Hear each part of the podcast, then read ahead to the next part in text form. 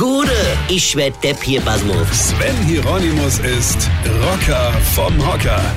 Heute treffen sich die EU-Minister der 27 verbleibenden Reststaaten der EU zu einem Gipfel, um Auswege aus der Brexit-Krise zu finden. Äh, Auswege? Äh, Brexit-Krise? Der Rest von Europa ohne die linksfahrenden Insulaner haben doch gar kein Problem mit dem Brexit. Null. Ihr wollt doch gehen, dann geht doch auch. Ja?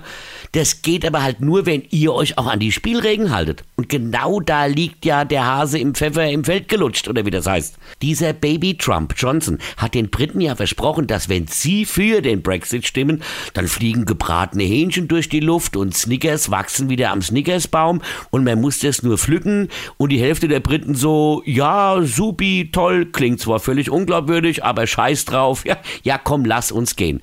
Das ist ein wenig wie bei einer Scheidung. Du kannst ja nicht zu deiner Frau sagen, so, ich trenne mich jetzt von dir, ich behalte aber das Auto, das Haus, das Geld, die Pferde und die Pferdepflegerin. Und sie sagt, äh, du, wir haben gar keine Pferdepflegerinnen und so, ja. Und dann sagst du, einer besorgt mir welche, weil sonst kann ich mich ja nicht von dir trennen. Also ehrlich, ich mag die Briten und sie gehören ja eigentlich auch zu Europa. Sie müssten jetzt halt aber auch mal ihren Arsch hochbekommen und diesem gehirnimplodierten, billigen Trump-Abklatsch mal den Mittelfinger zeige. Die Hälfte von denen, die für den Brexit gestimmt haben, sind ja sowieso mittlerweile gestorben. Alte, frustrierte, weise Männer.